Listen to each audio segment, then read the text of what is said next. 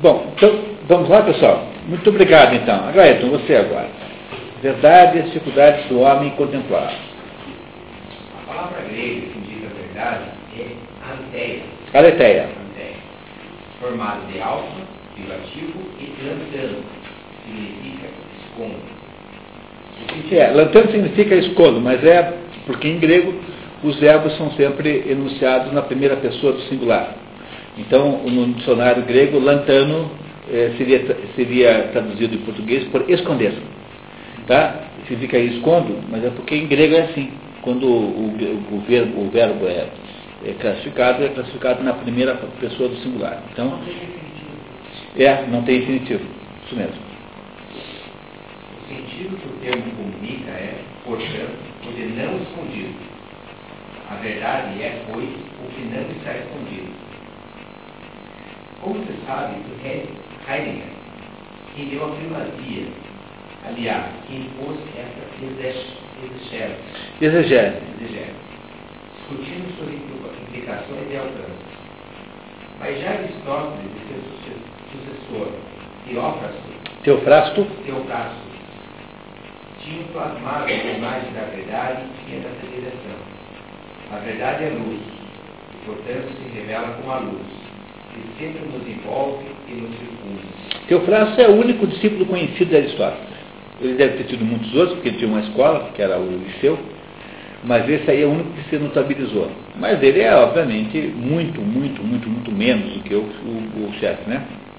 O Aristóteles saiu correndo da, da Grécia, de Atenas, porque eu, com a morte do Alexandre Magno, ele não era ateniense, ele era macedônio, como Alexandre, ele era de Estagirita, Estagira. E ele achou que, assim que o, os, os atenienses tomassem, né, é, que a morte do Alexandre podia significar uma virada política e iam fazer com ele a mesma coisa que com Sócrates. Seguramente fariam, né?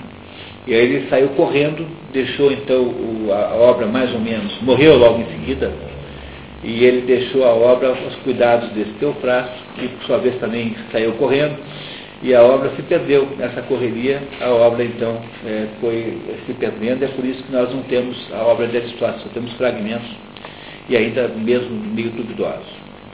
Infelizmente, uma das maiores perdas da história da humanidade foi a perda da obra de Aristóteles. A obra de Platão veio inteira. Talvez a maior perda da história da humanidade seja essa perda. Nenhuma outra é tão grande quanto essa. O que nós perdemos foi incalculável. Incalculável mesmo. Mas paciência, né? Talvez a gente um dia descubra alguma outra coisa. Um dia alguém vai abrir um buraco e vai achar lá uns pergaminhos. Tá? essa poderosa imagem poderia ser entendida em contraste com a interpretação hegeliana que insiste no movimento revelador da verdade. Mas a luz só é luz sobre um fundo qualquer de trevas. E aqui se mostra útil a referência a Aristóteles as dificuldades que implicam o alcance da verdade não dependem da própria verdade, mas de nós homens. Os olhos de nossa inteligência são como os olhos das corujas. Não conseguem ver quando há demasiada luz. A história que descreve no segundo livro da metafísica. A busca da verdade é sobre certo aspecto difícil, ao passo que é fácil sobre o outro. Uma prova disso está no fato de que é impossível um homem captar a verdade de maneira adequada e também é impossível não captá-la somente, de fato. Se cada um pode dizer algo acerca da realidade e se, tomado isoladamente, essa contribuição pouco ou nada acrescenta ao conhecimento da verdade. Contudo, da união de cada contribuição deriva um resultado considerável. Assim, em relação à verdade aparentemente pudesse ser aplicado o sentido correto, quem poderia errar uma porta? Então, sob esse aspecto, ela será fácil. Ao contrário, o fato de que possa alcançar, a verdade em conjunto e não nas, não nas partes, mostra sua dificuldade.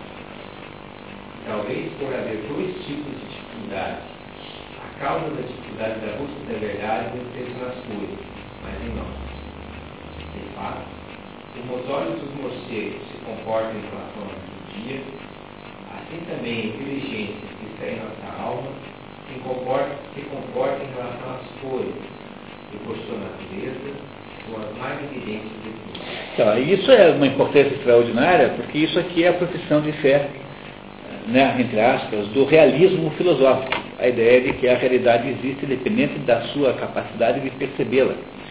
Então, o fato de que eu não sei russo não significa que aquilo que está num texto russo não exista. Ah, então, eu não sei interpretar, não consigo entender nenhuma palavra, mas aquilo existe de fato. Ah, essa visão é, absolutamente de bom senso, de que a realidade existe independente de você, que, portanto, ela existia antes de você existir e existirá depois, essa, essa ideia de bom senso foi torpedeada a partir de Descartes, sobretudo depois a partir de Kant e Hegel, que criaram a contraparte a isso, chamada idealismo, que é a ideia de que a realidade é uma produção da nossa mente. É, não que o, não haja alguma, algum é, mérito nessa ideia, veja, se eu puser aqui um quadro aqui exposto, nós somos umas dez pessoas, cada um terá uma opinião diferente sobre aquele quadro. Mas o fato de que uh, as nossas opiniões sobre o quadro são variadas não implica em que nós tenhamos, de alguma maneira, produzido aquele quadro. Aquele quadro existe independente das nossas opiniões. Não é isso? No entanto, a partir de Descartes, depois, sobretudo, com Kant e Hegel, que é mais ou menos essa linha sucessória né, dessa tendência, cria-se, quando se fala em idealismo alemão, está se falando em Kant e Hegel. É, sobretudo em Kant, que cria o conceito de que aquilo que nós chamamos de realidade é uma interpretação das nossas dizeres, formas a priori, ou seja, é uma interpretação que o nosso programa mental faz da realidade. Portanto, isso que nós chamamos de realidade é um produto da nossa, da nossa consciência, da nossa imaginação, ou seja, Kant transforma a realidade, transforma a mente em, em, em arbitradora da realidade. E não é preciso ser muito esperto para perceber que é, quando você diz que a mente arbitra a realidade, você está propondo uma profusão de realidades simultâneas. Cada um tem a mente que tem. E é essa a, a base, né? Esta base, essa ideia é a base do que está sendo dito no filme. Se vocês prestarem atenção no filme, verão que uma meia dúzia de afirmações são absolutamente kantianas. Eles não, não mencionam Kant, mas é isso mesmo. A realidade não é o que é, é o que você faz ela ser. Mas a realidade não é assim, porque por mais que eu tenha capacidade de olhar para o mundo com olhos mais positivos, Tá? Por mais que eu tenha essa capacidade, eu não vou poder é, produzir. Veja, é claro que o seu espírito manda na sua, na sua mente e a sua mente no seu corpo. Então, se você tem um espírito bom, um espírito saudável, um espírito elevado, a sua mente será mais saudável. E, é, eventualmente, se a sua mente for mais saudável, você vai ter uma quantidade menor de doenças é, somáticas, né?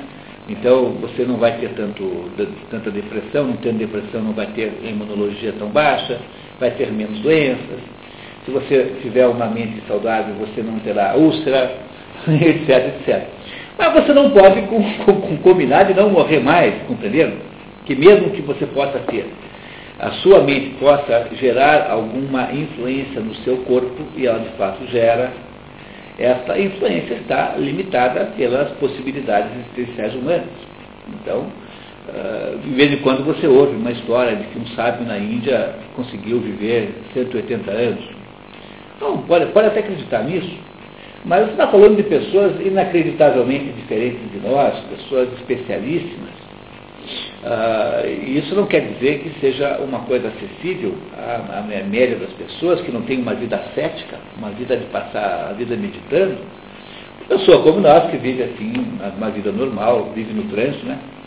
Quer dizer, mesmo que você tenha uma, um espírito extraordinário, uma mente, porque essas coisas funcionam. O espírito bom é, melhora a mente, uh, portanto, há terapias espirituais para melhorar a mente, e a terapia a mente melhora o corpo. Mas isso tudo dentro de limitações, é, de, uma, de um certo leque, um espectro de possibilidades.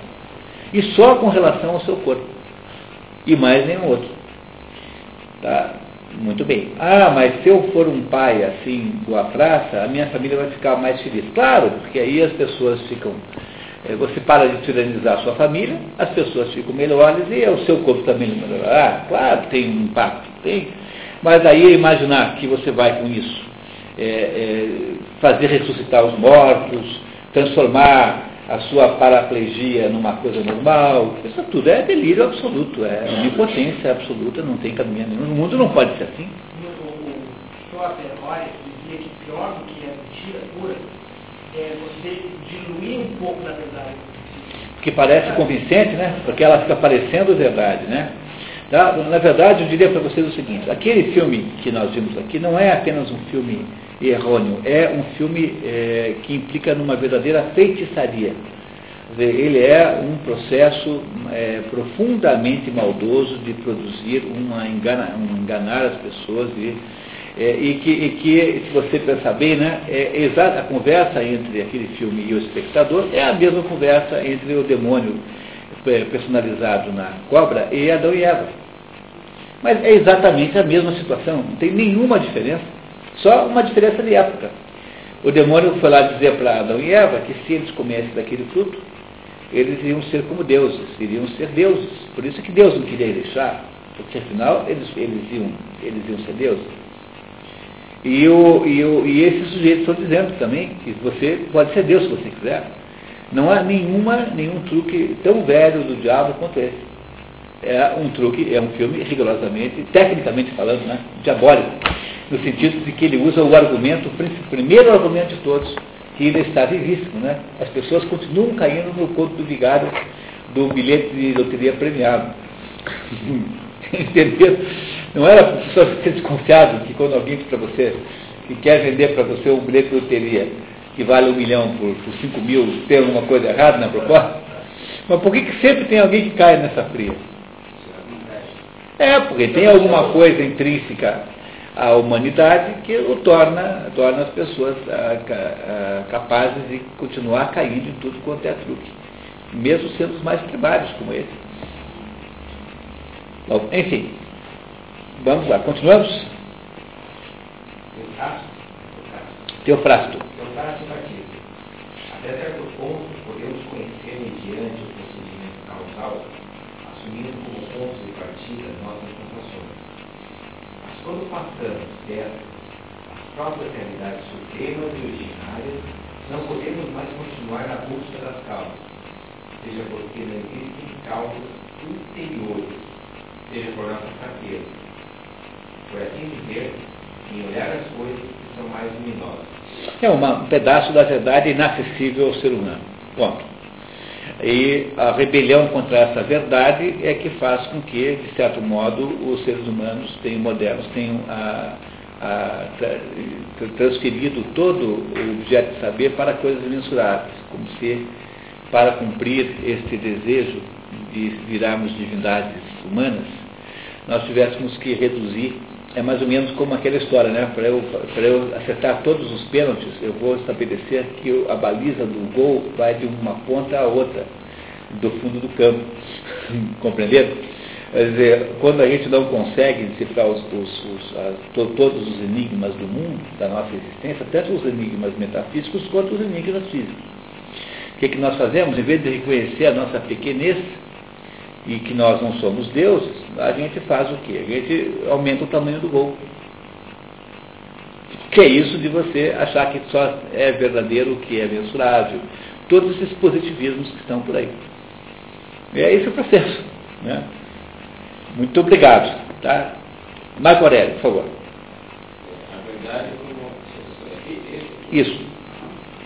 Essa luz da verdade nos circuitos de ver por causa da dos nossos olhos, é para os gregos o próprio ser das coisas. Ontos, ontos, né? O ser, quer dizer. Ontos, ontos em grego, tá? É o ser. A verdade é aquilo que a coisa é. Tanto é que o Sócrates dizia que filosofia é olhar e ver o que é. Isso é filosofia, olhar e ver o que é. E que todo o resto não é filosofia. São outras coisas, mas não filosofia. É compreensível, que Nietzsche, para negar a verdade, tivesse de negar o próprio ser, que é justamente isso que, mesmo que existe fazem todos os que negam a verdade, liderados pelos ideólogos. O que é a verdade? É a famosa pergunta de Pôncio Pilatos, a qual frequentemente respondeu como Gorgias. A verdade não existe e, além do mais, mesmo se existisse, não poderíamos saber o que ela é. Que é o que, o que acha o agnóstico. Essa é a mentalidade do agnóstico. Eis a posição de Aristóteles segundo o livro da metafísica. Também é justo chamar a filosofia de ciência da verdade, porque o fim da ciência teórica é a verdade, ao passo que o fim da prática é a ciência. De fato, É, desculpe, isso é bem importante, tá? É assim. O, o, a- o que é, o que, qual é o trabalho de um carpinteiro? É produzir uma casa. Então, o, o- o carpinteiro existe na, na medida em que ele, é, ele produz alguma coisa concreta. Então, um, um ceramista tem que produzir uma ânfora. Então, o- o- a- vamos falar assim, a realização existencial do ceramista é, depende de ele ser capaz de produzir uma ânfora. A, a realização existencial do fogo depende dele ser capaz de, teimar, de queimar. A água de molhar. Quer dizer, a água bem sucedida é aquela que molha. E a água, o fogo bem sucedido é aquele que queima. E qual é a, a prova da realização existencial do homem, do filósofo? É ter obtido a verdade. Por isso que filósofo chama-se assim, filosóficos. Você não pode ter filósofos se você não admite que exista uma verdade. Porque se, se existe um filósofo, tem que haver algum objeto. E o que o filósofo procura saber é o que é, afinal de contas, a verdade que ele está procurando. Portanto, como é que o sujeito pode se autodominar filósofo se ele parte do pressuposto que não tem verdade nenhuma? Então, o que, que ele é? Ele é uma espécie de trapaceiro e farsante antecipadamente. Eu digo assim, olha, pessoal, eu sou um filósofo, estou aqui do alto da minha autoridade luciana dizendo para vocês que não tem verdade nenhuma e que vocês parem de se iludir. Bom, mas então eu sou o quê? Eu sou o, o, o, o, o antifilósofo, né? Não é isso? Porque se, se, se não existe verdade, como é que eu me chamo filósofo, se filósofo pressupõe que eu ame a verdade? Então, eu amo alguma coisa que não existe? Não é? Como é que eu consigo daí para frente andando? Não dá mais, parei, estou imobilizado e aterrorizado ante a contradição da minha própria existência. Continuamos. De fato, você tem por fim a ação, mesmo se observa todas as coisas, não tende ao conhecimento do que é eterno, mas só ao do que é relativo a determinada circunstância ou determinado momento. Ora, nós não conhecemos o verdadeiro sem conhecer a causa, mas qualquer coisa que constitui, é, que possui grau supremo na natureza que é própria, constitui a causa em virtude da qual também as outras as outras convivem na natureza. Por exemplo, o fogo é quente no grau máximo por ser a causa do calor nas outras coisas. Portanto, o que é causa do ser verdadeiro das coisas que dele define, deve ser mais verdadeiro do que todas as outras. É pois necessário que as causas dos seres eternos sejam mais verdadeiras que todos os outros, pois eles não são verdadeiros só algumas vezes, e não há uma causa ulterior para seu ser, mas são eles as causas do ser das outras coisas. Por conseguinte, cada coisa possui tanta liberdade quanto possui o ser. Ah, mas é, é tão, assim, tão absolutamente óbvio isso, né? Quer dizer, o, o, a, a ver- é, uma coisa que é, tem uma verdade implícita nela que você pode atingir e obter como um filósofo. É, é, a diferença entre ciência e filosofia é que a ciência consegue olhar apenas aspectos do problema. E o filósofo nunca procura aspectos, mas ele quer compreender, afinal de contas, o que uma coisa é. Então ele sempre faz perguntas genéricas. As perguntas genéricas não são úteis no sentido que as perguntas científicas são, mas elas são ah, absolutamente essenciais para que as outras perguntas possam ser respondidas. Então, não há, não há possibilidade de alguma coisa é, ser, não, não ser é, sem ser, ou melhor, não há possibilidade de alguma coisa ser sem ser ah, também necessariamente verdadeira. É a mesma coisa aplicada ao conceito de conhecimento. É possível conhecer alguma coisa? Bom, se alguma coisa existe, essa coisa necessariamente faz-se conhecer. Não é possível alguma coisa existir e ao mesmo tempo ser invisível, ser impossível. Deus existe? Deus, se Deus existe, Deus tem que se fazer conhecer. É claro que Deus não se faz conhecer na sua integridade, mas a faz conhecer nos seus aspectos. Então eu posso dizer para vocês com toda certeza que é possível saber da existência de Deus e que não é preciso, portanto, ter fé nessa existência. É, a gente deve ter fé nas promessas que Deus faz, mas na, na, na percepção da existência de Deus não é preciso ter fé. Por exemplo, vocês sabem que aquele ventilador existe ou vocês têm fé que aquele ventilador existe? Vocês sabem porque vocês estão vendo o ventilador. Se o ventilador não se deixasse conhecer, ele não existiria de modo nenhum. O que significa, na prática, que uma, uma, uma pré-condição, uma condição conjunta, para que alguma coisa de fato exista, é que ela se deixe conhecer de alguma maneira. A pedra se deixa conhecer uh, ao chão, ela se deixa conhecer pelo seu, pelo seu peso. É claro que a percepção que o chão tem da pedra não é a mesma percepção que nós temos da pedra. Como o chão não tem olhos e não tem meios sensoriais, ele sente a pedra é, de uma maneira diferente da nossa, de uma maneira é, chãozística, né? e não humana. Mas o chão sabe que a pedra existe e a pedra sabe que o chão existe. No entanto, essa percepção não é equivalente à nossa percepção, não parece com o modo como nós percebemos. E, essas, e, essas, e portanto, essa ideia é de que nada pode é, ser sem ser, de alguma maneira, verdadeiro. E pela mesma razão de que nada pode ser sem ser conhecível. Se alguma coisa não é conhecível, esta coisa é a definição da inexistência. Alguma coisa que não pode ser conhecida é alguma coisa que não existe. E aí já está destruído o argumento dos agnósticos. Não é possível você é, as coisas existirem sem que possam ser conhecidas por você. Agora, é claro que não é possível conhecer tudo, nem todos os detalhes, nem com toda a profundidade. Algum conhecimento você sempre deve ter daquilo que existe. Portanto, tudo aquilo que existe é verdadeiro. Tá? Pelo simples fato de existir. Muito bem.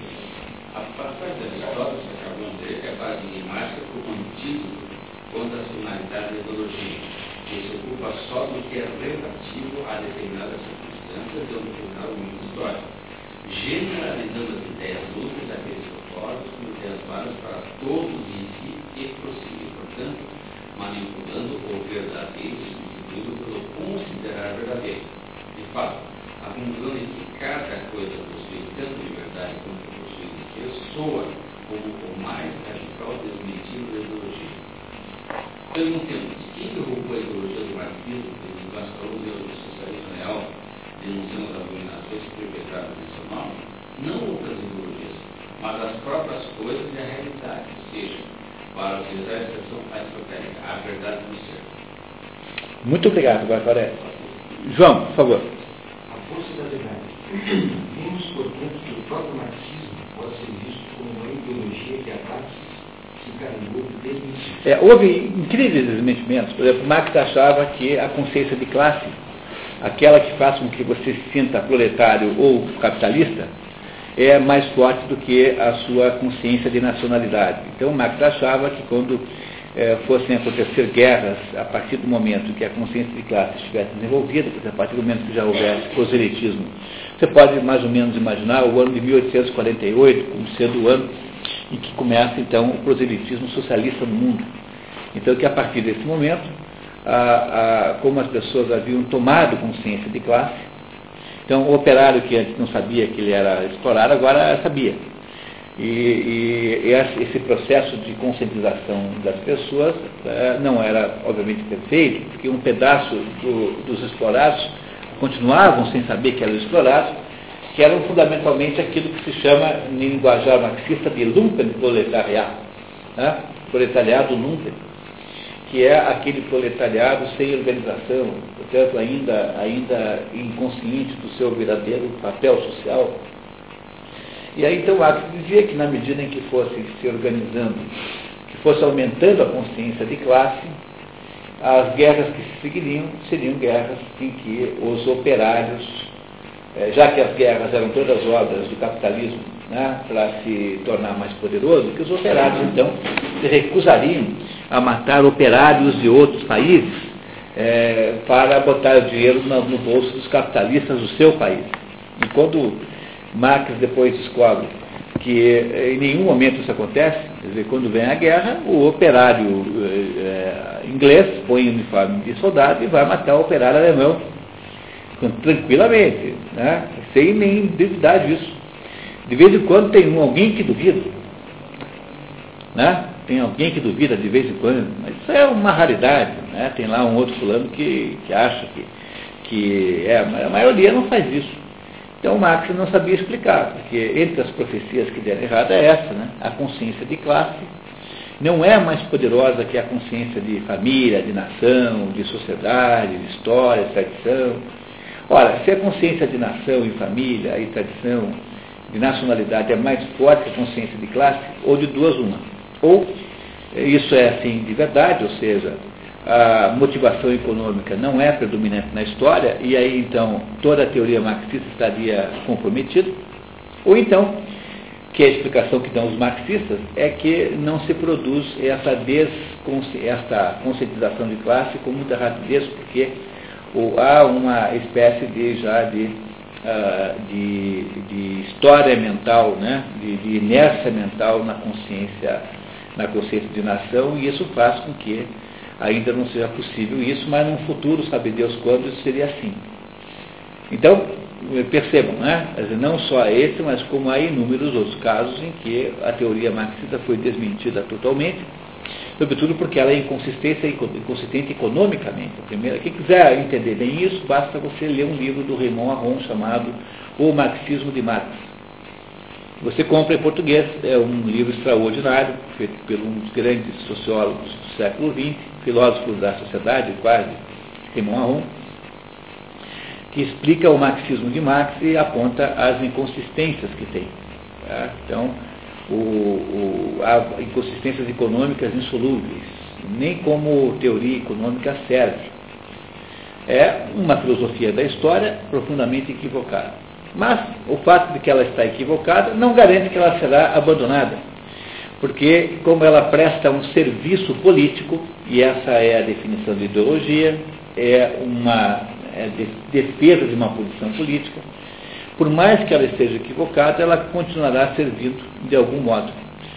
Ou porque se vai é, atribuir o equívoco à, à imaturidade disso, daquilo, como dizer, por exemplo, que o socialismo real não é o socialismo de verdade, ou porque se atribui ao Berzoini, ou ao, ao Genuíno, ou ao Delúbio o crime, e não ao Lula. Então, ah, não, não é assim, eles é que estragaram, não era essa a ideia. Ou porque as pessoas não, já perderam a capacidade de perceber isso. E esse é, na minha opinião, o fato mais grave de todos, que parece ser o que há no Brasil hoje. Pessoas não sabem mais o que é certo e o que é errado. Perderam a capacidade de distinguir isso não tem mais ideia do que seja isso. Há apenas uma espécie de uh, proteção contra a opinião pública.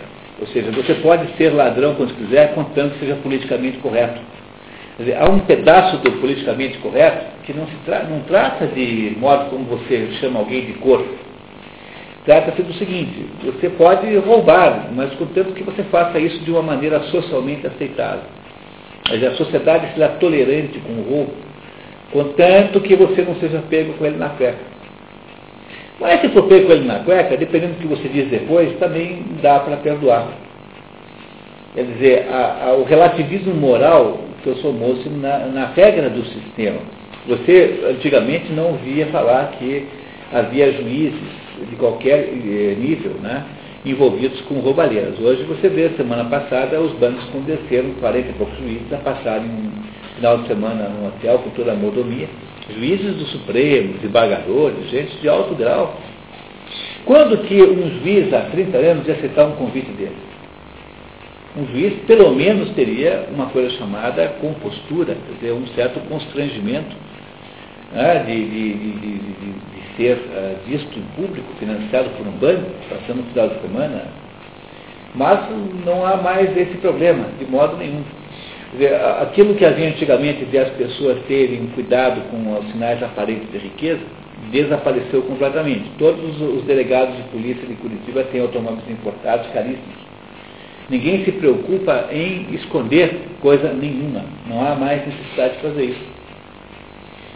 Construímos um, um, uma espécie de relativismo moral absoluto em que o roubo é perdoável conforme as circunstâncias em que ele é defendido, em que ele é apresentado ou por quem seja é, produzido.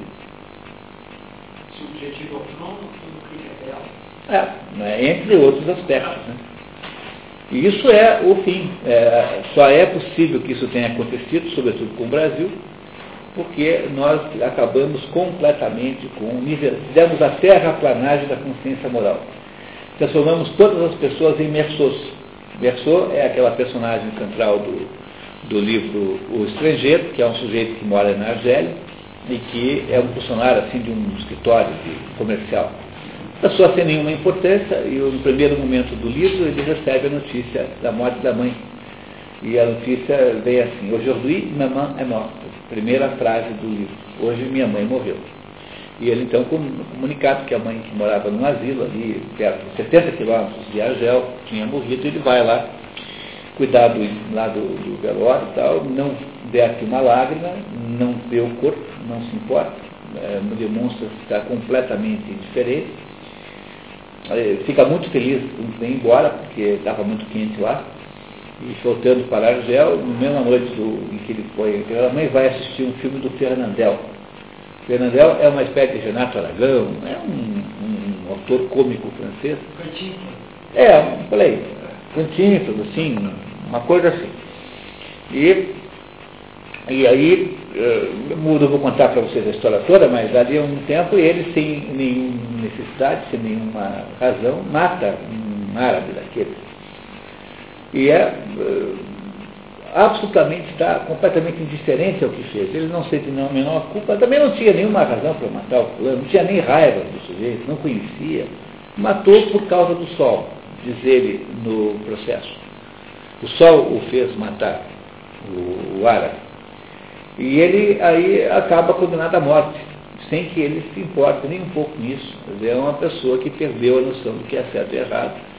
E o, o, o, o, Camus, Albert Camus, cria a personagem Merceau para mostrar como se comporta o homem contemporâneo. Se o, no crime e castigo você tem a descrição da mente revolucionária, que é o sujeito que acha-se superior aos outros e que acha-se então com o direito de produzir a barbaridade que quiser.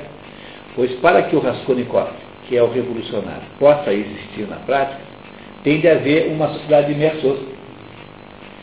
Porque uma sociedade que não é mersônica não deixa o Raskolnikov eh, ser quem é. E a produção dos Merceaus é isso que é feito por filmes como aquele que nós vimos aqui na semana passada. É um processo de fazer Merceaus. Pessoas que não acham, convencem-se que não há bem nem mal. O que, quem somos nós. Aquilo é, é você não. Você, mas é que foi uma sessão especial. Foi uma sessão especial, não foi no nosso horário normal. Você não recebeu um e-mail com um convite? Ah, foi para todo mundo. Ué, tem um problema então com o teu e-mail. Porque foi todo mundo convidado por e-mail, todos os alunos. Ai, que pena. se acontecer de eu ter que fazer, eu convido você especialmente, tá? Tá? É Eliane e tal. É, mas, talvez daqui a uns tempos, quando eu consiga. É, é, não. Você não tem o seu e-mail aí? Ou é alguma coisa aconteceu aí? É. Às vezes acontece que os e-mails não chegam porque os servidores seguram, é, sobretudo em empresa grande. O que acontece com o meu e-mail é que é Y e as pessoas é, é, digitam assim tão mecanicamente que colocam BR. Ah, porque é paraguaio, né? Ah, o seu e-mail é do Paraguai. Ah, deve ser então isso. Eu devo ter dado o e-mail que é feliz. Ah, daí Bom. colocou BR. É, aí não vai. Bom, não sei. Em todo caso, né? Dizer, o, o, que é que você precisa fazer para o revolucionário poder funcionar? É, então, por exemplo, nós estamos hoje vivendo o advento de uma tirania ambiental. Mas quem faz um pouquinho, para cortar a grama da sua casa, você vai ter que pegar uma guia de autorização em algum lugar aí. Ibama, sei lá onde, Surema, onde for. Tá? Então vai chegar nesse ponto, pode ter certeza, já existem leis sendo propostas nesse sentido. Nisso já não existe critério moral para avaliar uma vida humana e os pés do caminho. Já falei sobre isso. É, o, e o, não só isso, mas como o, esqueci o nome agora, mas o, o filósofo que está liderando no mundo o pensamento bioético declarou expressamente, eu tenho, eu tenho um recorte, declarou expressamente que a vida de um orangotango é mais valiosa do que a vida de um, de um embrião humano. Quer dizer, é mais. E, e, por quê? Porque o orangotango existe e o embrião humano é, uma, é só uma potência, uma, só uma possibilidade. Então, o que acontece na prática é que para você poder implementar no mundo uma coisa dessa, né, uma espécie de tirania ambientalista, que é uma tirania da natureza, é uma espécie de volta ao mundo pré-religioso, pré é, é uma espécie de paganismo com a mãe natureza como deusa. Né? Isso é voltar atrás. Né? O, o, ser humano já havia descoberto que a natureza não era rainha, que a natureza era produto de alguém. Pois voltar isso é voltar ao paganismo. Para você poder implementar um mundo assim, em que todo mundo se torne capaz de aceitar qualquer espécie de tirania, como essa que eu estou descrevendo, é preciso você fazer antes a destruição da capacidade de, de consciência moral das pessoas. Então, quando o sujeito finalmente concorda que um bebê, um bebê é um humano, né, um bebê potencial, é menos do que um orangotango, então dá para você agora produzir qualquer espécie de lei é, de, de, de divinização da natureza, que é o que está implícito no movimento ambientalista. Vocês compreenderam como funciona o processo? É, primeiro preciso destruir alguma coisa para poder colocar esse ersatz no lugar. Né? É preciso você destruir aquilo que é natural e se faz isso como? Com filmes como aquele, por exemplo. É um dos meios de fazer. É fazer milhares de filmes como esse. Muito bem. Onde é que nós estamos? Tá, isso. O recurso ao poderoso mecanismo de Aristóteles nos permite atentar para outro aspecto, o qual pode brotar um verdadeiro desafio ao ideologismo que confunde o homem de hoje. Como dissemos, para o ideologismo a verdade não existe, ou, mesmo que existisse, não teria força própria, ou, se preferir, teria uma força como muito fraca. O fazer considerar verdadeiro ou até a violência ideológica poderiam sistematicamente subjugá-la e fazê-la calar. Platão e Aristóteles nos dizem, ao contrário, que a verdade não apenas tem força própria, mas também tem uma maior força. Platão, no banquete, atribui a Sócrates esse bordão. Eu permito, aliás, eu ordeno que diga a verdade. Banquete, outro nome que esse livro tem é O Simpósio, que é a mesma coisa. É um dos, dos diálogos mais conhecidos de Platão.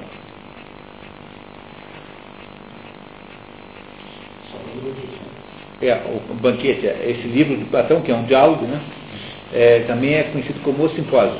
Né? É, e sempre dos lados de Sócrates, foi, no Borges, uma frase realmente poderosa. A verdade não admite uma pretensão. Aristóteles, por sua vez, nos porque a verdade não admite contestação. contestação.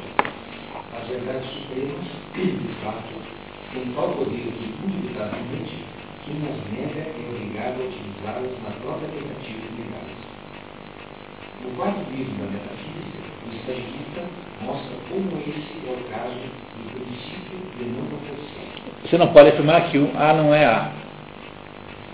Né? Então, o princípio básico da lógica, o primeiro princípio da lógica é o princípio da, não, da, da igualdade. A é igual a A. Você não pode negar isso. Não dá para negar este fato, senão você não entende mais nada aí para frente. Então, o princípio da não contradição é que você não está proibido de afirmar que A não é A. E que é uma outra coisa qualquer. A tem que ser A obrigatoriamente. A é igual a A. O A é igual a A, 1 é igual a 1. Não tem jeito de escapar dessa. Vamos ver o que, que ele nos diz aqui princípio mais seguro de todos é aquele em torno do qual é impossível se incorrer em erro. Esse princípio deve ser o mais conhecido. Deve ser um princípio não hipotético. Aquele princípio que os que quiserem conhecer qualquer coisa devem necessariamente possuir não pode ser uma mera hipótese. Os que quiserem conhecer qualquer coisa devem necessariamente possuir aquilo que devem conhecer antes de conhecer qualquer coisa. Ah, então veja, é assim, quer dizer, como é que você constrói a aproximação da verdade? Você precisa se buscar e se refugiar em princípios que são indiscutíveis, mas são indiscutíveis porque são indiscutíveis em si mesmos. Os gregos chamam essas, esses princípios e declarações de apodíticos. O que é uma verdade apodítica? É uma verdade que se auto-explica. então, eles são, vamos falar assim, axiomáticos. Você não precisa demonstrá-los. Eu não preciso fazer nenhuma demonstração para afirmar que A é igual a A. É uma coisa intuitiva no ser humano que você aceite esse fato, que B é igual a B, que C é igual a C. Então, eu preciso voltar atrás até encontrar esses princípios para, a partir daí, compreender eh, as outras coisas. Porque eu preciso ter algum lastro do indiscutível. E esse lastro não é um lastro de natureza hipotético, mas é um lastro auto-evidente. Compreenderam que é auto-evidente? Que se auto-demonstra. Por exemplo, nada, eu não posso, só existe aquilo que pode existir. Alguma coisa que não possa existir, não existe. Então, não existe nenhum cavalo que é campeão de xadrez né, e ganhou do, lá do, do Carpode. Porque eh, isso não pode existir, não está nas características da cavalidade, não está nas potencialidades da cavalidade ser jogar xadrez. Portanto, a afirmação de que só pode existir aquilo que tem potencial de existir é, é uma afirmação apolítica. E vocês logo perceberão que todas as afirmações são todas metafísicas. Não Nenhuma muda. delas. É o quê? Não muda. Não muda porque são permanentes, porque elas não pertencem ao mundo físico. Ou seja, o que o mundo físico faz é apenas representá-las como indivíduos na prática. Então, o, se existe um. Se as vacas dão leite, é porque estão eh, seguindo e cumprindo esse preceito metafísico que está na vacalidade a potência, a potência de gerar leite. A mesma coisa não se, não se aplica às galinhas. As galinhas não dão leite de jeito nenhum, porque dentro da galinhidade não há esse potencial. Vocês compreendem o que eu estou dizendo a vocês? É muito simples, olha. É tão simples que se você tentar complicar, daí você não entende. Tá? Então, existem algumas coisas que são princípios básicos que regem a realidade, é, a que eu devo recorrer para poder, a partir deles, medir a, a realidade. Então eu tenho que procurar é, conclusões, princípios que sejam auto-evidentes, axiomáticos. Não porque seja uma hipótese que eu aceito é, por convenção, mas porque eles são em si invioláveis. Eu não posso dizer que A é diferente de A. Porque eu não posso dizer que eu não sou eu. Só o Paulo Maluf que é capaz de falar isso. Né? Então o Paulo Maluf foi lá e diz, olha, o senhor assinou aqui esse negócio, falou, não, mas eu não sou eu. É capaz de algum advogado esperto conseguir manter uma tese com base nisso. É uma tese arrasadora para o direito, né? né? Se eu pudesse alegar que eu não sou eu, nenhum crime me seria imputável. Não é? Uma tese que arrasaria qualquer possibilidade de justiça porque haveria uma inimputabilidade automática para todas as pessoas. Então, a tese de que eu sou eu é uma tese indiscutível. Ela é auto-evidente e não pode ser de modo nenhum violada, porque ela é, uh, ela é, ela é apodítica, como se diz em grego. Tá? Apodítica significa auto-evidente. Então, vamos lá, continuamos. Evidente, pois, que princípio é mais seguro de todos. Depois dito, qual é ele. É impossível que a mesma coisa pertença e não pertença simultaneamente a uma mesma coisa, acerca do mesmo motivo. Tá, então vamos ver. Então imagine você, o que, o que história está dizendo? É assim, imagine que eu é, viva numa sociedade, então aqui o Brasil, imagine que os brasileiros perguntados iriam declarar que acreditam na existência de doentes Aí eu faço a mesma pergunta no Paraguai, e no Paraguai me dizem lá os paraguaios que não acreditam na existência de doentes. Olha, um dos dois tem que estar certo, porque os doentes não podem existir e não existir ao mesmo tempo. Ainda mais um país, dois países que têm fronteira, como é que faz uma coisa? como é que faz uma coisa dessa? Então, eu, eu, eu não posso afirmar que os doentes existem e não existem. Então, eu não posso afirmar que eu existo e não existo. No filme lá, Quem Somos Nós, está lá declarado que a mesma coisa existe em dois lugares. 35 bolas, a mesma bola existe em 32 lugares diferentes, o que não é verdade. Isso apenas o, o, o, a viagem na maionese de quem pegou aquele pedacinho da física quântica e transformou numa, numa fantasia gigantesca. Então, essas coisas não podem ser desrespeitadas de modo nenhum, porque quando você as desrespeita, acabou a possibilidade de compreensão de qualquer que seja. E é isso que ele está dizendo. Para eu poder perceber a verdade, o que história está nos contando aqui, qual é o método pelo qual você atinge a verdade?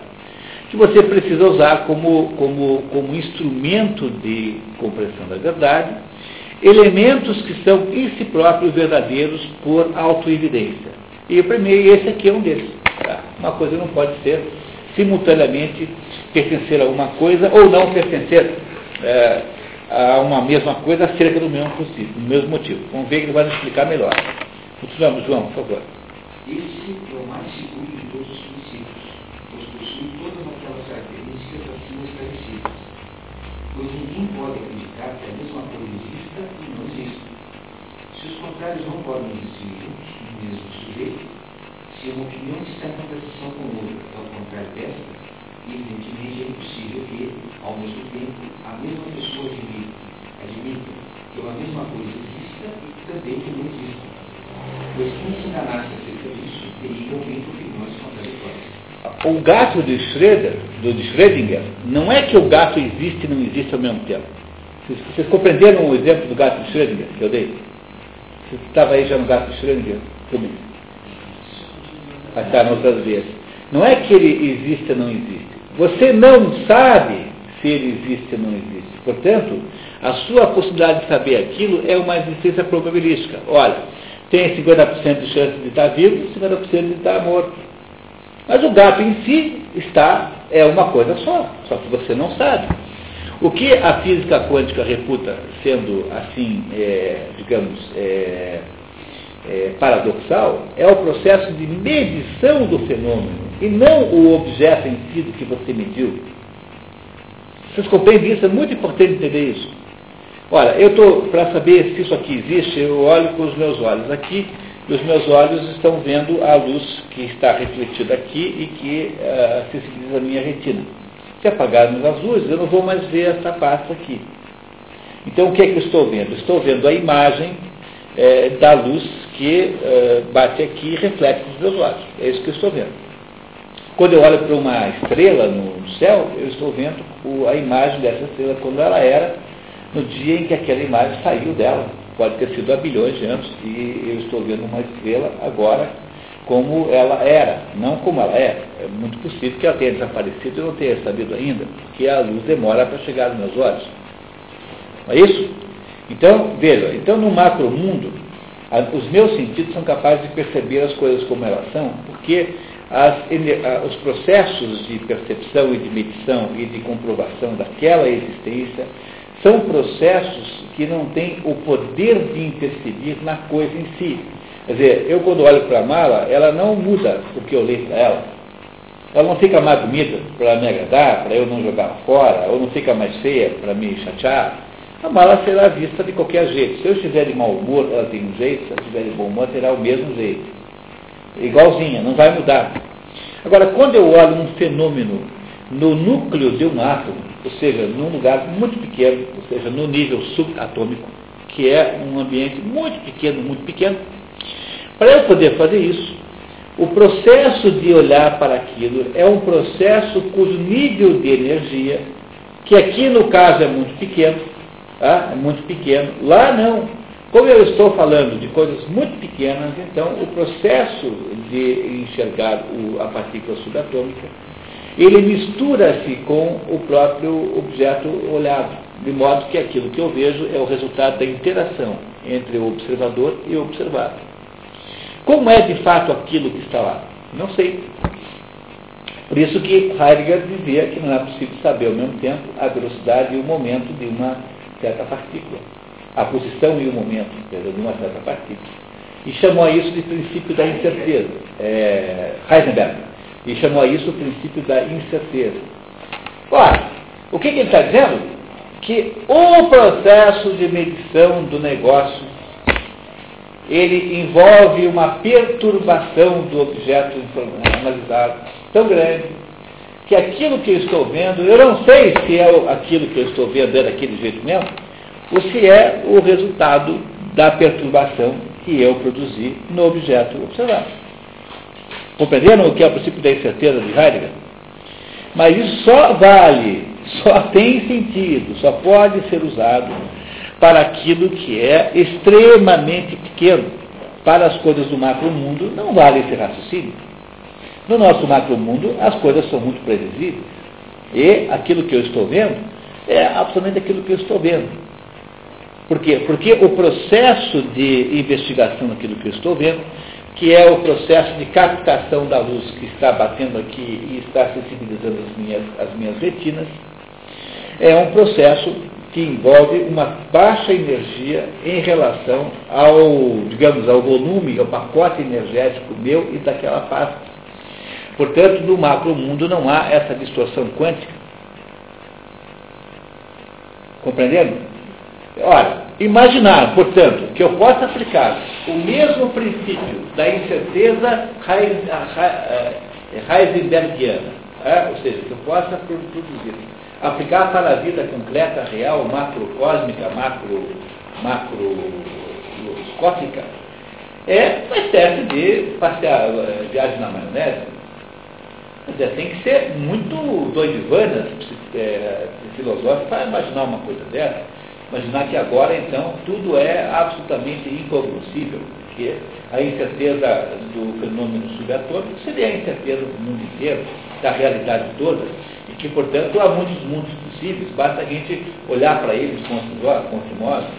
Pô, isso é uma coisa inacreditável, não é possível.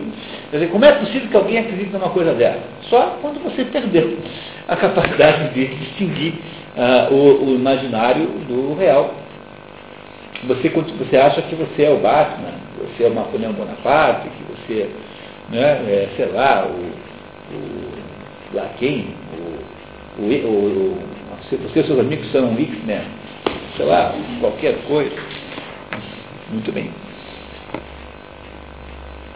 Portanto, portanto todos demonstram algo para essa noção última, que ela, por natureza, constitui o princípio de. Muito bem. Então, veja que coisa impressionante. O, o Aristóteles está dizendo, o que ele está dizendo aqui, é, é, está invalidando completamente aquele filme. Né? Como, em princípio. Mas o Aristóteles, por outro lado, não era um sujeito que achava que a natureza pudesse ser completamente compreensível. Ele achava que a natureza tinha um certo grau de indeterminação. O que, que, é esse grau de determinação? É assim, quando eu vou classificar os animais, vai ter um animal ou outro que não vai ser bem classificado de um jeito ou do outro. Tem um animal ou outro que encontra-se num estado intermediário. Ele, por exemplo, é um peixe que respira fora d'água, tem peixe que respira fora d'água. Então, o que o, o Aristóteles queria dizer é mais ou menos assim, é como se Deus, é, Deus não é um relojoeiro, como Newton achava que era, um sujeito que produz uma natureza perfeita, organizada, como se fosse o mecanismo de um relógio. Newton e Galileu Galilei achavam que tinham descoberto as equações desse relógio. Né? Como um relojoeiro calcula qual é o diâmetro daquelas engrenagens para dar exatamente a hora, a hora certa, né? a contagem certa de tempo. Deus funciona muito mais como um músico que, que improvisa em torno do potencial dos instrumentos. É isso que Aristóteles descobriu. Mas isso não quer dizer que a natureza seja hipotética e que, portanto, seja possível você escolher a natureza que você quiser, porque não é assim. Mesmo as variações naturais que é na natureza são, são variações dentro de um certo espectro de possibilidades e não fora dele. Então, é esse o problema. Então, veja bem, Aristóteles não é um mecanicista. Ao contrário. E mesmo assim, ele não aceita a ideia de que alguma coisa pode ser e não ser ao mesmo tempo. Que é o que é essa, esse pessoal, né, como é que se fala, viajão, né? viajão, uh, faz nessas coisas, nessa interpretação popular de física quântica. Tem que tomar um cuidado enorme com essas coisas. Olha, o sujeito que vem fazer uma analogia, porque paralelos e analogias são muito importantes como instrumento didático. Mas assim como estamos conversando, então eu faço aqui uma analogia, vocês compreendem que é apenas um instrumento é, para produzir uma explicação. Analogias assim verdadeiras são muito difíceis de fazer, então muito cuidado. Sabe? A ideia de achar que a física quântica é igual ao, ao taoísmo, que não sei o que, igual não sei o que, isso é tudo uma viagem enorme. O, o Dalai Lama está falando, que você tem que ser interpretado isso, eu não entendi, tá? Que quando o homem tiver consciência completa de si próprio, ele atingirá a imortalidade. Não sei, tem que perguntar para ele o que ele entende por isso. Os budistas são, em princípio, eles fazem o truque né, de pensar em religião sem Deus. Uh, o, o, fundamentalmente o budismo é a ideia de que nós vivemos uma espécie de ilusão e que essa ilusão pode ser dissipada, como se fosse uma névoa, e quando você então dissipa essa ilusão, você finalmente percebe a verdade. Essa verdade depois que você vai perceber é Deus. Só que eles não acham que seja assim que você faz o, o, a conversa. Entendeu? Não é que você vai buscar Deus. Você tem que se livrar da ilusão que está por trás de, das coisas. É a ideia que todas as religiões têm. O, cristianismo tem a ideia de que esse mundo aqui é um mundo temporário, é um mundo precário, que na verdade não é não nada perto do outro mundo. E os hindus têm a ideia de que nós vivemos também aqui é, em, fazemos o, o, que se chama de Maya em, em sânscrito, que é o, os mundos fictícios que nós pensamos que são reais. Mas cuidado com isso, só para não achar que nós estamos aqui concordando com o filme. Tá? Não é essa a ideia. Quer dizer, o, no, no, no, os budistas, os hindus acham que todo o mundo é, manifestado é apenas uma, um pensamento na cabeça de Deus e que, portanto, a verdadeira verdade não está nesse mundo. Enquanto que esse pessoal de nova era pensa que você pode inventar outros mundos que não esse aqui. Tá? Botar outro mundo no lugar desse aqui. Para o budismo, isso é uma, para um budista, para um hindu, é uma infantilidade muito grande. Quer dizer, trocar, trocar uma mentira pela outra, qual é o sentido que tem? É? Então o hindu acha que todo mundo manifestado é mentiroso. Do mesmo, é a mesma coisa que diz o padre para você. Quando o padre diz para você que o reino dos céus é que importa, né? e que você é, é, é né, pubis est et puberem reverteris, você está dizendo que esse mundo é pó e que o pó não tem nenhum valor. E que, portanto, o único mundo que tem valor é a vida eterna que não é desse mundo. É esse o sentido de, de todas as religiões. Então, se dá para interpretar positivamente, pelo menos por esse ponto de vista que o Dalai Lama diz, dizendo que na hora em que você toma consciência de que você é nada mesmo desse pó, aí você fica eterno, no sentido de que você percebe aí que não é aqui que está a realidade, mas em um outro plano. É que os budistas não usam a estratégia de falar de Deus, mas é uma religião tão, tão importante quanto as outras, tão digna como outra qualquer. Só que ela tem uma uma, uma espiritualidade sem Deus aparente, né? Não, com, cuidado em não confundir, porque as pessoas viram budistas, que a face era budista, achando que vão se livrar da figura patriarcal de um Deus feroz e de um Deus é, é, severo e castigador, quando na verdade, de modo nenhum se livra disso. Então, de modo geral, a adesão ao budismo é uma adesão por ingenuidade, assim, se achar que o budismo é uma, é uma religião que não, que não traz em si um processo de, de geração de culpa. Mas não é possível ser humano sem ter culpa. Porque você passa o dia inteiro sobre dilemas morais. O que é um dilema moral? É a dúvida se você faz ou não faz. Mas se você tem o dia inteiro essa dúvida se você faz ou não faz, você há de errar muitas vezes.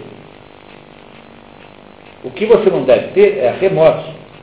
Mas uh, remorso não, porque remorso é uma maneira uh, masoquista de lidar com os seus próprios erros. O que você tem necessidade de ter é arrependimento.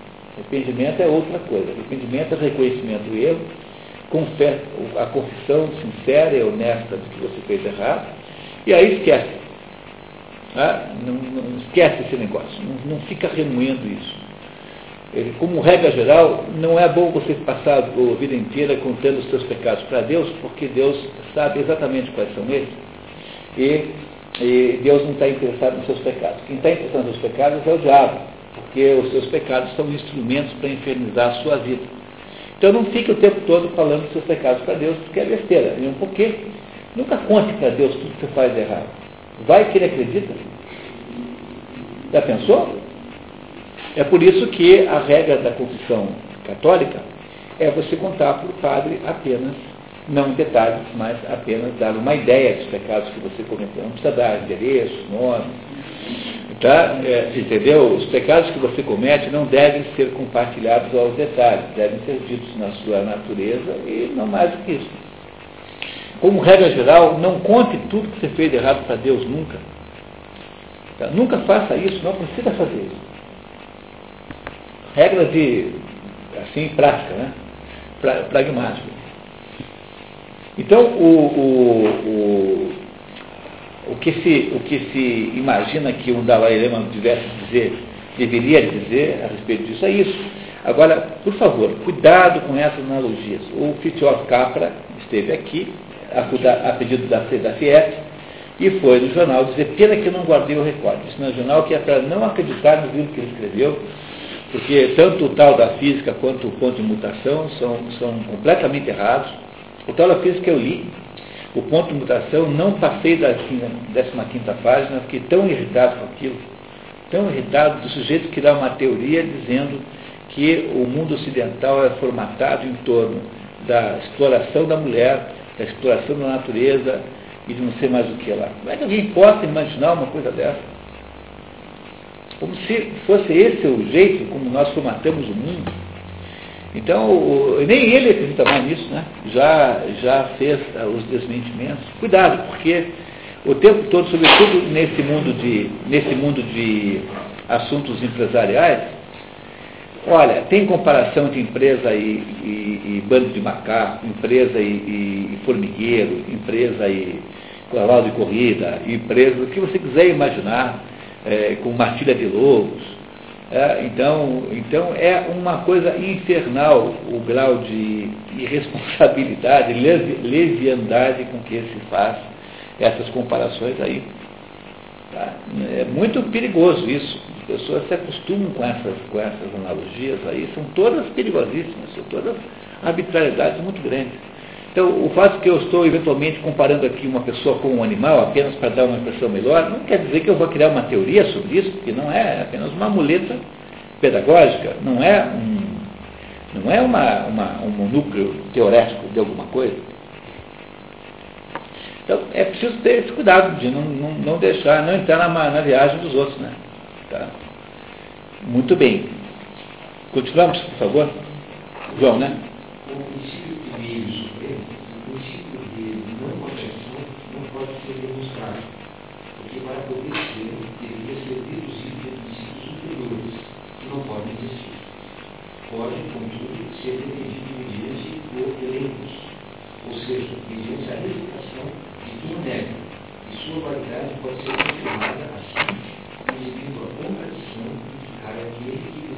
a. Então, é, então eu não posso é, é, lançar mão de conceitos que, que, que, que, que apoiem um conceito axiomático, porque ele é o conceito primeiro porque é uma afirmação é, auto, uh, autocomprovante, auto, autoprobatória.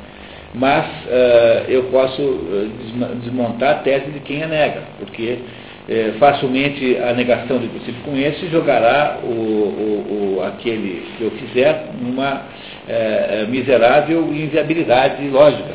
Né? Então eu sou obrigado. Então se você não é você, então quem, o que é você? Como que você pode não ser você? Né? Então, como é que você continua a conversar? Não dá.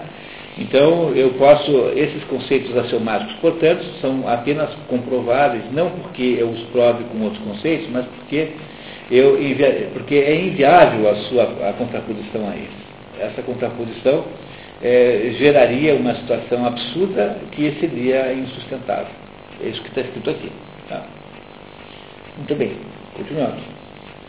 Fale e pretenda que que diz para de fato, as próprias palavras empregadas em cada caso, que de não só terão sentido para transconhecer e para quem as ouve se tomarem como válido justamente o princípio que teriam verificar. Aliás, qualquer discurso só pode ter sentido se se admite que as palavras pronunciadas significam determinada coisa, e não ao mesmo tempo, e mesmo ponto de vista também se Então, esse é um princípio de não contradição. Então, eu não posso afirmar uma coisa que é aquilo que eu estou dizendo, e ao mesmo tempo não é aquilo que eu estou dizendo. Vocês estão compreendendo o quanto é absurda essa, essa, essa má compreensão do que os físicos quânticos disseram? O fato de que há lá um determinado objeto que eu não consigo perceber como de fato é, porque o processo de medição impede e esse objeto muito pequeno, é, extremamente pequeno, não quer dizer que aquela coisa seja ao mesmo tempo duas coisas é, contraditórias. O gato de Schrödinger não, é um, uma, não tem uma existência dupla no sentido real, concreto. Ele tem uma existência probabilística, porque o processo de medição da existência do gato não é que é que é um, um, um, um obstáculo inevitável. Então, quando esse obstáculo está ali, eu não consigo mais saber de fato como é, mas eu, preciso, eu posso calcular probabilisticamente. Eu, eu sei que de cada 10 gatos, 66 gatos acabam morrendo. Então eu, eu sei que aquele meu gato está 60% vivo e 40% morto. Ou o contrário, né? 60% morto e 40% vivo. Isso não quer dizer que o meu gato seja um indivíduo que tem uma existência e uma não existência ao mesmo tempo. Apenas quer dizer que eu não sou capaz de perceber tal como ele está, embora ele esteja concretamente, objetivamente, ou vivo ou morto. É o processo de medição que impediu. Vocês compreendem? É muito importante vocês entenderem isso que eu estou dizendo sobre, o, a, sobre a, a, a descoberta quântica, para parar de entrar em fria nessa conversa, porque não tem nenhuma viagem na maionese tão extraordinária como esse negócio de física quântica. Vocês entenderam que isso não significa que a Zara está aqui agora nesse momento e ao mesmo tempo está em Londres? Você está 100% do tempo aqui. Porque o nosso processo de medição de você é um processo que não interfere na nossa possibilidade de saber a sua localização. E o, o gato do Schrödinger não tem uma existência esdrúxula, paradoxal, que é meio vivo, meio morto. Ele não está nesses dois mundos ao mesmo tempo. Ele simplesmente está num mundo só. Só que o meu processo de medição não permite que eu saiba isso então eu só consigo lidar com essa informação probabilisticamente. E é só isso e não tem nenhuma possibilidade de eu imaginar mundos duplos, triplos, quadros, centenas de bolas de basquete ao mesmo tempo. É, mal comparando, é, como naquele, na, na Discovery que estou mostrando agora que tem aquelas câmeras de infravermelho, né? Se mostrar a vida do animal à noite. Né? Quando não tinha isso infravermelho, quer dizer, se os holofotes tal filmar eles à noite, ia mudar completamente a, é, a isso, visão de como é que eles iam caçar é, é, isso acontece muitas vezes. Por exemplo, tem uma, isso acontece às vezes. Eu tenho, eu tenho uma experiência muito interessante, eu já vou lembrar do nome, Hatter, Hatter. É um sujeito, um, um, um, psicólogo de empresa, que fez uma experiência incrível numa empresa que eu acho que foi a GE, não tenho certeza absoluta, há muitos anos, em que ele, é, é uma experiência famosíssima, em que ele tinha lá uma, acho que era na GS, em que havia lá pessoas que enrolavam um motor elétrico e ele, ele fez a seguinte experiência, ele colocou uma, aumentou a, a, luminosidade da lâmpada sobre a mesa e descobriu que quando aumentava a luminosidade, os, os operários trabalhavam uh, com maior produtividade, aumentava a produtividade. Aí aumentou mais a, a, a, potência da lâmpada e aumentou a produtividade dos operários. Aí aumentou mais a potência da lâmpada e aumentou a, a potência do, do, do, do, né, do trabalho melhorou. E aí, essa, e aí então a conclusão inicial seria de que a produtividade da lâmpada depende fundamentalmente da luminosidade. Mas, na verdade, a razão pela qual o trabalho melhora é porque as pessoas, operários observados por uma pessoa estranha, um sociólogo, um psicólogo, eles têm uma tendência a melhorar o seu, o seu desempenho. Você faz essa experiência em qualquer fábrica. Então, as pessoas observadas por alguém, ainda mais, ainda mais que você não sabe quem é aquela pessoa e o que ela pretende, tem um potencial de modificação. Então, veja, esse fenômeno que acontece em toda atividade humana abriu e que é a supervisão é o olho, é o olho do dono encordando gado. Né? Né? É o olho do dono encordando gado, essa é, essa é a ideia. Essa atividade que diz que a observação humana implica numa modificação do observado, ela de fato existe, mas isso não quer dizer que essa criatura observada ali, os operários enrolando aquilo, sejam inventados pela minha cabeça. E se eles melhoraram, melhoraram apenas dentro do espectro de possibilidades de melhora que é X e que não pode ser ultrapassado, porque há limites físicos para que isso aconteça, que são conferidos pelo sistema de trabalho. Vocês compreenderam isso? Quer dizer, não dá para você afirmar que a minha mente é que está inventando aquilo, que aquele mundo, então, é, é, é diferente porque eu olhei para ele. Na verdade, aquele mundo tem um espectro de possibilidades limitado e ele existe dentro de mim. Essa, essa é a ideia, tá? Muito bem, continuando. Quem nega a verdade do princípio de não não poderia fugir a ele, nem sequer se denunciasse ao emprego de palavras, a comunicar seu pensamento com gestos indicativos. Com efeito, tais gestos só, só são comunicantes quando expressam algo determinado e não, ao mesmo tempo, também seu contrário. Em médio princípio de contradição, condena-se assim a um isolamento quase total.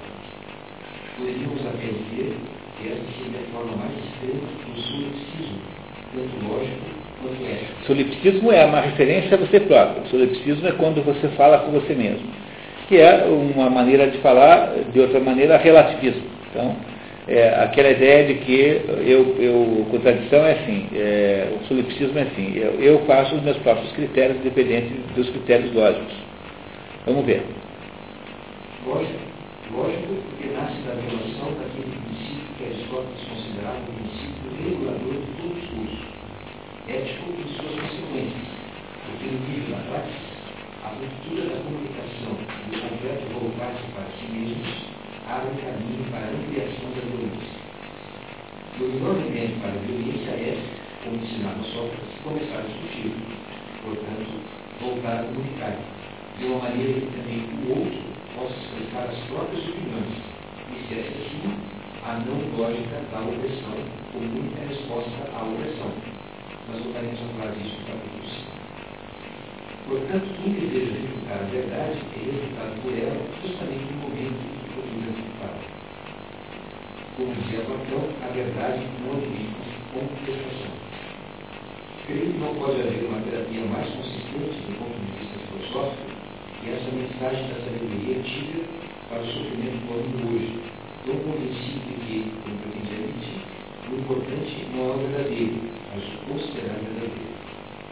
A verdade para Platão e Sócrates jamais é equivocada, porque a verdade, como vimos acima, coincide com o próprio ser. Pode ler embaixo, por favor. Como procurarei demonstrar também nos capítulos seguintes, as verdades que tratam Platão e Aristóteles referem-se ao ser como todo. A meu ver, pois, essa posição não entra em conflito com a concepção falibilista da ciência, que se, determinou no capítulo 1 em relação às ideias de Popper, Lacatus, os, os gráficos dele, etc.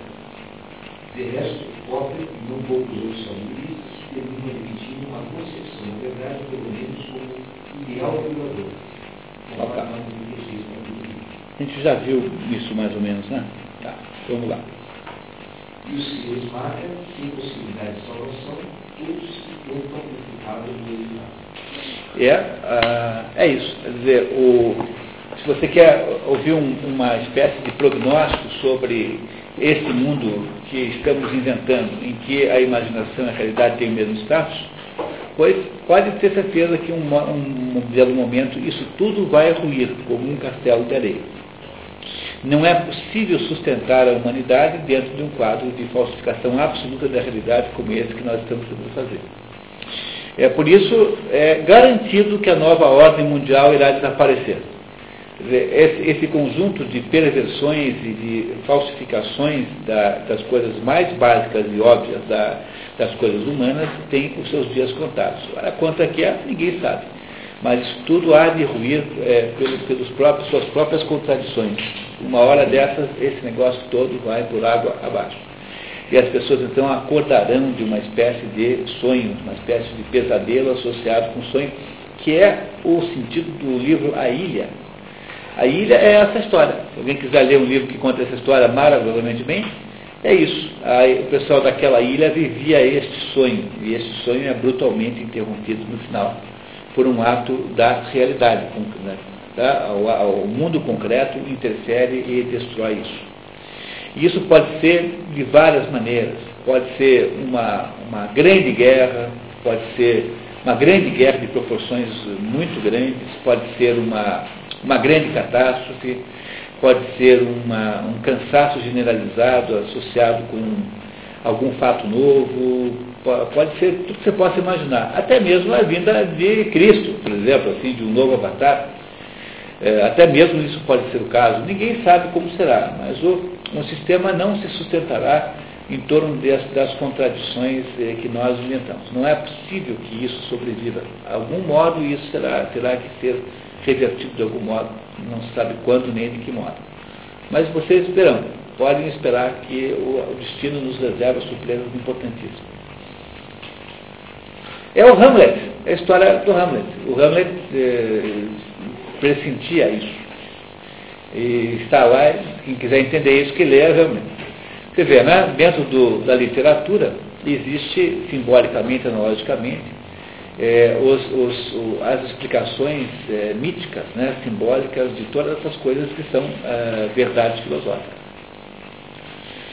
Bom, pessoal, passamos um pouquinho da hora, né? 10 e 20, então nos encontramos nesse mesmo bate local daqui a 15 dias. É isso? O Homem Sem Qualidades. Esse aqui, ó. Olha só que bacana. Dá para você ler aquela mil 1.300 páginas. Mas isso começar na sexta-feira, né? não é lá nas três. Esse é o livro de sábado. Robert, Robert Musil. Três romances é, desenharam a literatura do século XX. O livro o, do James Joyce, né? a Lava Chef de Tão Perto do Marcel Proust, e esse aqui, o menos conhecido deles, O Homem Sem Qualidade. O sujeito passou 20 anos escrevendo isso aqui. Levou a família à falência. Vivia de uma sociedade que o Thomas Mann fez, criou para ele e do adiantamentos do seu editor. Ele é, ele é auxiliar. Então ele gastou os últimos 20 anos da vida escrevendo esse livro aqui. Vale, vale o dia que você tiver tempo, né? Esse é um livro que exige uma certa dedicação, é um livro, é um ensaio filosófico, né? é um romance filosófico. Então é muito ensaístico, tem páginas e páginas de meditações, divagações filosóficas, o que torna a leitura assim um pouco trabalhosa.